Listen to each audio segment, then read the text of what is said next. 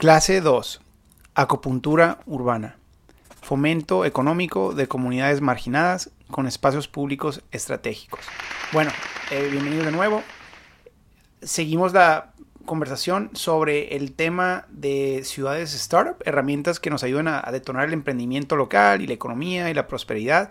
Eh, y ya decíamos en la clase pasada que una de las principales herramientas es el detonar o el crear eh, estos calles y barrios caminables. Hoy vamos a hablar sobre una relacionada que va a utilizar eh, una de las herramientas de la, clase pasada, que es el de la acupuntura urbana. Y esto va a ser muy importante porque algo que hemos visto mucho en las ciudades donde la economía empieza a, crecer y, se, y de hecho cuando hay alguna industria nueva que detona la economía, empezamos a ver una gran segregación. Es decir, hay barrios eh, y colonias eh, privilegiadas donde empezamos a ver una gran riqueza eh, acumularse y de una manera visible, ¿no? Es, se hacen barrios muy, muy impactantes y, muy atractivos. Pero en esas mismas ciudades vemos algunas de las colonias más marginadas y o incluso inseguras, de, no nomás de, de, de su región, sino del país o del mundo en algunas ocasiones. Entonces, ¿cómo puede haber en una misma ciudad dos extremos tan, tan opuestos. Y eso es algo que resulta de no ser intencionales con estas intervenciones territoriales, especialmente con esta a la que nos vamos a referir como acupuntura urbana. Entonces, ¿qué pasa? Cuando se da solo, eh, bueno, realmente el problema es que entonces empezamos como ciudad a invertir gran parte de los esfuerzos de mejoramiento de la ciudad en un par de barrios que todos creemos que son los, los colectivos. El centro histórico o una colonia nueva que se está convirtiendo como el gran punto, el gran polo de desarrollo de la ciudad. Y entonces mucha de la energía regulatoria y de inversiones se concentran en esos pocos barrios de la ciudad que se mantienen o, se ven bien o, incluso detonan de manera positiva.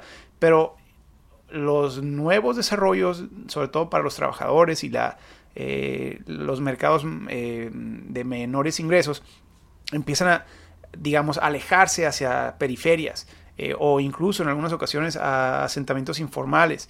Y también muchos barrios viejos de la ciudad empiezan a quedar más desarticulados y, más aislados de, de, estos nuevos centros urbanos. y entonces lo primero que ocurre es que el desarrollo inmobiliario de muchos de estos lugares más marginados empieza a deteriorarse aún más. Eh, y lo vemos mucho con el desarrollo de fraccionamientos nuevos eh, recientemente, donde a la hora de entregar el desarrollo, al par de años, a los 4, 5, 10 años de, de haberlo terminado, regresa uno a ver esos desarrollos y realmente es, es asusta el ver el deterioro tan agresivo que ocurrió. Eh, casas abandonadas, eh, vandalismo por todos lados, infraestructura completamente abandonada eh, y pues eso está ocurriendo en muchos lugares, pero el, precio de la vivienda también se deteriora. Entonces, familias que se gastaron todos sus ahorros para poder adquirir una vivienda en, en algunos de esos lugares, o que a lo mejor ya la tenían desde antes, eh, pues ahora no pueden vender porque a lo que el mercado ofrece o, nadie la quiere, por eso empiezan a abandonar muchas viviendas, eh, o ya vale menos de lo que todavía resta de su hipoteca, entonces les es mejor o más conveniente abandonarla que seguir pagándola y la dejan ahí abandonadas, ¿no? Eh, eso es gran parte del, de una consecuencia del gran fracaso urbanístico del desarrollo de esos lugares. Un lugar con buen urbanismo, sube de valor. Y entonces para una familia el poder por fin hacerse de una casita, no nomás es que tienen un lugar donde vivir, es que ahora van a empezar a crecer su valor patrimonial, sus finanzas personales. Ya la siguiente, eh, digamos, después de una década, van a tener un gran ahorro que les va a dar una seguridad social e incluso acceso a créditos para comenzar negocios de todo tipo, que es gran parte de lo que estamos platicando en este eh, capítulo de, ciudades startup. Pero no está sucediendo eso en muchos barrios porque la calidad urbanística es realmente eh, desfavorable. Entonces, tenemos que atender eso. Eh, el tiempo del transporte, sobre todo cuando estas son alejadas, pues también se convierte en una carga financiera para las familias que tienen que gastar gran parte de su poco presupuesto en desplazamientos eh, bastante costosos para llegar a sus centros de trabajo. Y bueno, empezamos a ver desafortunadamente cómo algunas de estos barrios se convierten en focos rojos, en, puntos de delincuencia, donde las pandillas empiezan a apoderarse de, de, la economía de esos barrios y de la cultura y el tejido social de esos barrios. Eh, la drogadicción, el abandono empieza a resaltar más y más y pues eso genera inseguridad no solo en estas colonias, y eso es algo que vamos a abordar ahorita, sino que empiezan a convertirse en semilleros de delincuencia. Porque entonces a través de las drogas y a través de, de la falta de legalidad empezamos a, a, imponer una cultura de criminalidad que eventualmente, nos guste o no nos guste, se desborda y empieza a lastimar la calidad de vida de toda la ciudad. Que ya en sí era muy preocupante el que algunas familias estuvieran atoradas en ese barrio, pero eventualmente a todas las ciudades les ocurre, sobre todo si hay barrios muy prósperos, que va a haber tragedias para todos los que no sabían que existía esto en su ciudad, porque se desborda hacia toda la ciudad esa inseguridad y ese crimen. Y bueno, aquí lo que también eh, preocupa es que al, al amarrar a muchas familias que su valor eh, hipotecario, el valor de su vivienda no les permite reubicarse porque pues ya perdieron valor o no tiene nada no se ha apreciado para nada la casa eh, o que se quieren quedar por razones culturales, tejido social, todo ello. Eh, bueno, en, en, esas situaciones empezamos a ver una falta de esperanza, que eso incrementa y acelera más la delincuencia, porque cuando ya no tenemos esperanza a que a través de nuestro esfuerzo o de nuestra responsabilidad financiera o de la educación de nuestros hijos, si ya no vemos esperanza de salir adelante de esa manera, entonces ya nada nos está deteniendo, muy poco nos está deteniendo a pues, aceptar la invitación de la pandilla o de esa, ese mercado negro, esa industria a la que nos estaban eh, pues, poniendo la tentación desde hacía años en nuestra colonia o nuestra, nuestra calle. Y entonces aceleramos más esa, esa pérdida eh, de valores y de, y, de, eh, y de, oportunidades en esos barrios, ¿no? Eh, entonces matamos la esperanza, que es parte del problema urbanístico de, esto, de esa situación. Y si eso no fuera suficiente, que todo esto ocurre en gran medida porque, digamos, el, el, el municipio tiene presupuestos limitados, pero para la planeación municipal eh, mucho de ese poco presupuesto termina destinándose a ciertos proyectos emblemáticos que pueden ser un puente, un paso de desnivel, pueden ser de movilidad, pero en ocasiones son de infraestructura básica o de mantenimiento, de, recarpeteo, eh, de algún parque o de alguna alcaldía o en un equipamiento estratégico, ya sea hospital, escuela, eh, todo eso, ¿no? Pero muchas veces esta inversión es, bien sabido, sobre todo por el sector privado, que el, lugar donde se gaste este presupuesto, a donde se destine este presupuesto, va a generar, un gran valor inmobiliario en la zona aledaña. Entonces nace una gran tentación de este poco presupuesto de inversiones públicas para mejoramiento urbano o para, o para equipamiento de cualquier tipo, se empieza a a convertir una tentación de corrupción, porque al terrateniente al que se le recompense con el sitio donde se va a invertir este poco presupuesto, le va a generar gran cantidad de riqueza a ese, a ese propietario. Y, entonces se convierte en una tentación para el alcalde que ahora tiene eh, estas, eh, esos incentivos, tanto para amigos como para socios o eh, pues mordidas incluso de todo tipo.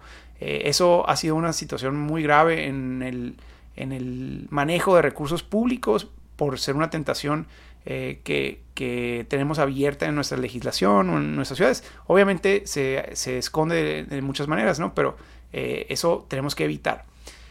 ¿Qué alternativa tenemos a este sistema de deterioro urbanístico, sobre todo en las comunidades más marginadas, eh, y de mal manejo o de desafortunado manejo de recursos públicos en algunas ocasiones?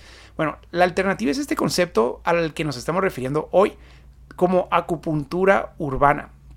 este término lo, lo este, escuchamos primero de Jaime Lerner, este, un alcalde que, de Brasil, de Curitiba, que empezó a utilizar esta frase y después también lo hemos visto de Medellín. Este, yo lo escuché con Sergio Fajardo en una conferencia precisamente sobre el tema de combate a la, inseguridad que hicimos en Juárez, en la ciudad de Juárez, Chihuahua, en el 2008, cuando en México, el 2009 de hecho, cuando se acaba de detonar esta, la guerra contra el narco, ¿no? Que en nuestras ciudades fronterizas, yo siendo en Juárez, pues ya, ya contábamos que estuvimos eh, sufriendo muchísimo de una manera muy muy, muy repentina. Bueno, lo que creíamos que era repentino. Ya hoy estamos eh, entendiendo que mucho de esto ya venía acumulándose en los barrios más marginados con menos esperanza de nuestras ciudades y que esta guerra ahora simplemente detonó una gran oportunidad para todas esas eh, personas que no tienen gran esperanza. Pero en Medellín, pues a través de este concepto, escuchábamos cómo con la acupuntura urbana lograban identificar esos focos rojos dentro de la ciudad para transformar la dinámica y la esperanza sobre todo, pero la dinámica económica de esos barrios. Entonces, usar ese poco presupuesto al que nos referíamos de público, eh, usarlo para transformar las oportunidades económicas de los barrios donde hay más tentación de entrar a pandillas y de convertirse en, eh, o salirse al mercado negro de todo tipo. Entonces, a eso nos vamos a referir con acupuntura urbana. Acupuntura como si agarráramos una aguja, así como eh, de ahí entiendo bien el término en, la medicina, agarrar este, alguna navaja, alguna aguja, para picar nervios específicos y aliviar esos órganos o esos eh, espacios en un cuerpo humano, digamos, por lo mismo en una ciudad, el poder usar eh, estos elementos de precisión muy, muy estratégicos para, mm, resolver tumores o músculos lastimados. Bueno, lo mismo en una ciudad. Vamos a, usar esta como una herramienta de precisión para rescatar órganos enfermos de nuestra ciudad y para poder eh, mejorar la calidad de toda una ciudad con gran enfoque en estas que tienen la mayor necesidad eh, desde un principio. Eh, este cuando lo usamos como componente social, eh, como desarrollo económico de las comunidades más marginadas o con mayores eh, retos de delincuencia. Al hacer eso, en lugares como Medellín, eh, vemos los resultados que son realmente impresionantes. Cómo a través de focalizar esta, esta energía de combate a la delincuencia, pero con, con herramientas urbanísticas, y vamos a profundizar más ahorita, pero con, con eso lograron bajar la tasa de homicidios dentro de un plazo de corto, mediano plazo, realmente 5, 10, 15 años, lograron reducir la cantidad de homicidios. O sea, imaginemos esto. O sea, a través de, de el diseño de bibliotecas, de parques, de escuelas, de escalinatas, de aceras y, y, varias herramientas de acupuntura urbana, ¿no? que a lo que nos estamos refiriendo como acupuntura urbana, con ese tipo de, herramientas o de equipamientos en los lugares estratégicos, lograron bajar la tasa de homicidios. O sea, ¿qué, tiene que ver? No estamos hablando de policías, no estamos hablando de jueces, estamos hablando de, de, cosas urbanísticas. Bueno, con esto bajaron la cantidad de homicidios en un 90% dentro de un plazo muy corto. Eh, entonces, el impacto eh, social y económico que eso tiene realmente es transformador. Entonces, por eso vamos a verlo como una herramienta de desarrollo económico para, para sobre todo las comunidades más marginadas, pero no solo para eso. Entonces, ¿dónde, dónde podemos usar esto? Y, aquí es una recomendación, una estrategia, que, una metodología que hemos estado eh, desarrollando. Primero, eh, los barrios, antes de hablar de los barrios marginados o más inseguros, que son, son realmente los dos donde más se discute ese tema de la acupuntura urbana. Pero yo les invito a, antes de hacer eso, primero hacerlo en un barrio con alto potencial de transformación y apertura al cambio. Y, e incluso si este no es uno de los barrios pobres, si, si también es un barrio marginado o inseguro, eh, bueno, eso nos da doble elemento para, para empezar por ahí. Pero aunque no lo sea, aunque sea un barrio, mm, eh, pues digamos, con un proceso eh, más promedio en la ciudad, eh, sigue siendo muy favorable si lo logramos hacer como la muestra. Porque necesitamos una muestra positiva antes de, de hacerlo sonar como una herramienta para pobres, porque eh, es una gran tentación que tenemos en las ciudades al querer ser solidarios o tener un enfoque social, eh, con frecuencia diseñamos cosas que hacen a las personas, a las familias o los vecinos sentir más pobres de lo que eran. Eh, entonces, con una buena intención de tratar de, darle un apoyo urbanístico a una comunidad marginada, eh, podemos tacharla socialmente como una comunidad pobre o marginada. cuando a lo mejor y los vecinos no se sentían así antes, ¿no? Eh, entonces, por eso es importante eh, hablar de esas herramientas como herramientas que mejoran la vida de todos, incluyendo las comunidades de clase media o comerciales o industriales. Eh, también para esas podemos usarlas como una herramienta de acupuntura. entonces, si logramos primero detonar un barrio que muy rápido podamos poner como un gran ejemplo positivo de transformación positiva, entonces va a ser mucho más fácil eh, con otras comunidades sumarlas a la campaña o a la estrategia o al programa, porque entonces ya todos van a ver el gran éxito positivo y van a eh, poder también eh, pedirlo o aceptarlo como un programa para su comunidad. Pero ahora sí, tenemos que hablar para ser estratégicos, para ser solidarios, de las siguientes dos, que son las, las comunidades más marginadas, donde tengamos mayor rezago económico, donde tengamos menores oportunidades económicas o mayor índices de pobreza, eh, pues es, es, una herramienta eh, muy importante y la razón por la que sea marginada puede variar mucho. Pero la otra, también los barrios más inseguros, más peligrosos, donde hay mayor crimen o mayor delincuencia o mayor eh, falta de gobernanza que se puede deber a carteles o a todo tipo de, conflictos de violencia.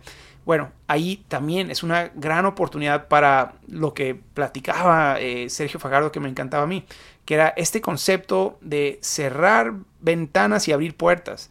Eh, o, al revés, si la puerta, mm, la megapuerta que tenían los jóvenes en esas colonias era el del mundo de la venta de drogas, eh, y bueno, empezamos a abrirles una ventana para que muchos de ellos empiecen a ver una gran oportunidad en emprender cosas formales, o sea, porque entonces al, intervenir con estas herramientas, un barrio podemos generar turismo, podemos generar eh, mucha mayor diversidad de industrias que hacen todo tipo de industrias y de negocios más rentables. Entonces ya es más atractivo para los que no querían poder tener alternativas eh, prácticas para hacer una vida digna y poder crecer y salir hacia donde sueñan con crecer.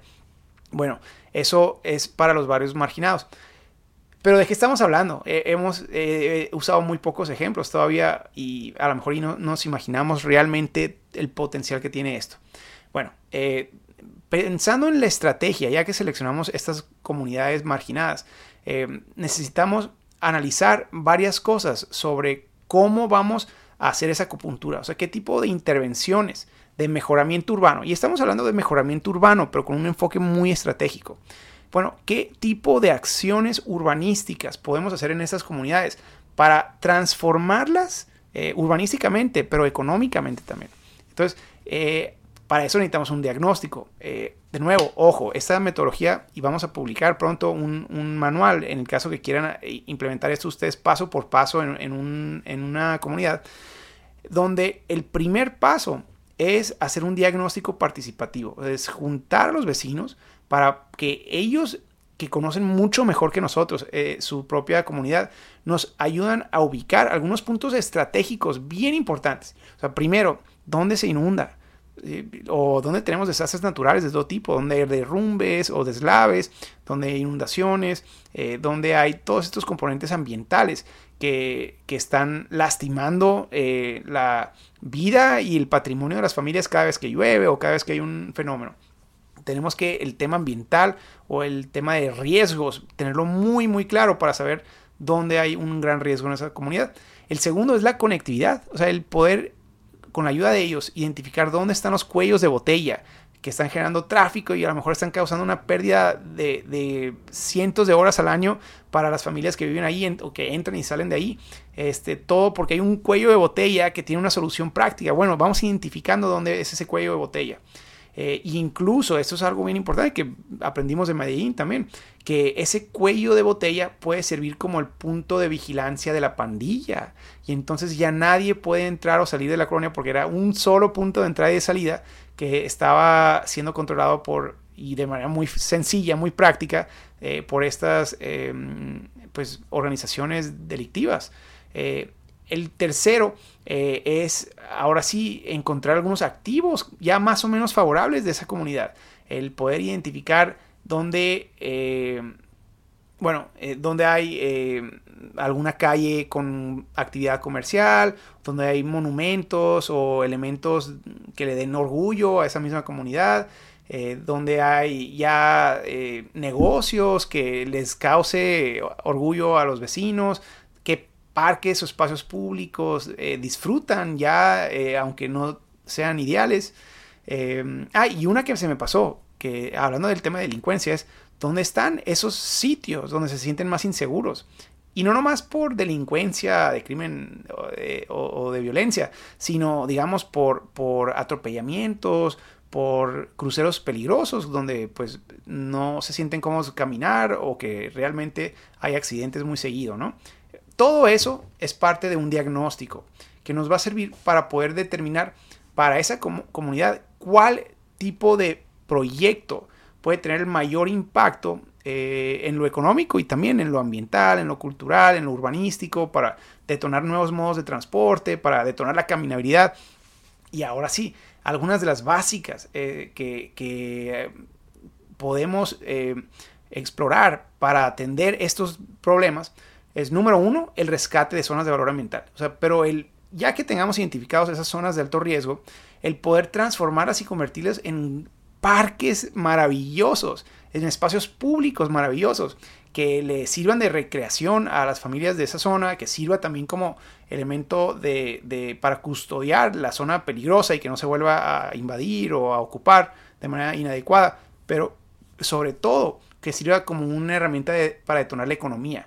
Y esto es donde a veces nos falla, eh, porque entonces diseñamos el parque o el espacio público, pero no identificamos cómo vamos a integrarlo a los espacios aledaños. Entonces aquí todos estos proyectos tienen que incorporar eh, los elementos inmobiliarios o urbanísticos que le van a aprovechar esta inversión para detonar desarrollo económico también y para darle vida al espacio, porque de muy poco nos sirve un gran parque en un lugar donde solamente una persona la use al día y pues nadie va a querer usarlo porque va a estar solo y se va a sentir inseguro y más en una comunidad con ese tipo de percepción.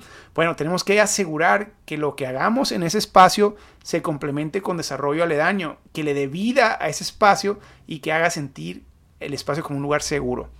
El siguiente tema es el de la conectividad vial. Si bien para eh, resolver el cuello de botella que habíamos platicado, entonces ahora necesitamos buscar la manera, y casi siempre hay maneras, es impresionante, pero no lo habíamos visto porque no lo habíamos analizado. Maneras de agregar algunas interconexiones, cuando menos una, pero algunas interconexiones nuevas para entrar y salir de esa colonia o, de los puntos más complicados de, esta colonia. Y en ocasiones hay soluciones, si no vehiculares, cuando menos peatonales. Y aquí es donde entran herramientas de todo tipo, como los teleféricos o como las escalinatas, eh, hasta unos escalones, eh, así ya por sí mismo, se convierten en una gran herramienta para darle, eh, para desahogar esos accesos congestionados que teníamos.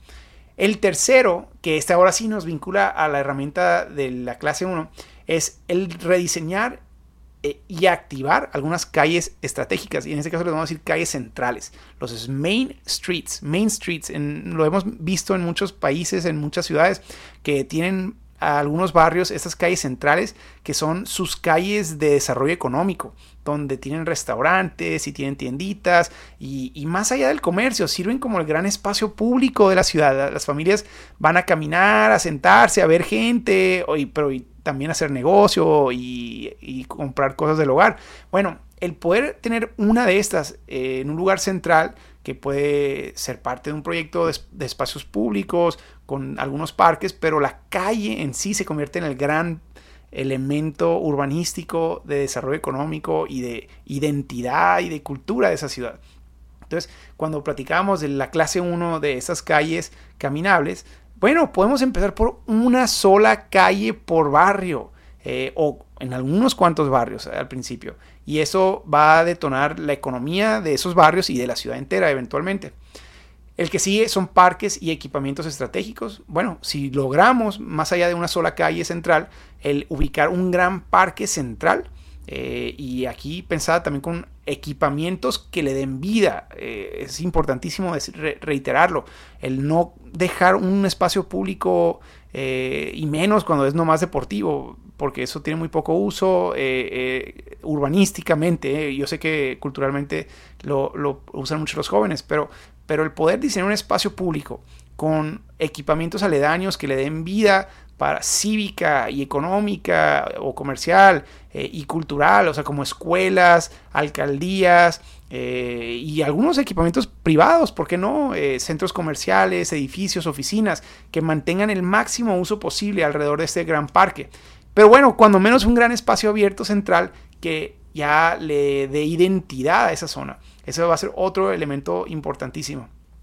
Y por último, el, la idea del arte y los monumentos como herramientas de acupuntura eh, van a ser muy interesantes porque esto nos permite empezar a intervenir espacios públicos con parques de bolsillo, digamos, pero con un elemento de identidad y de imagen adicional.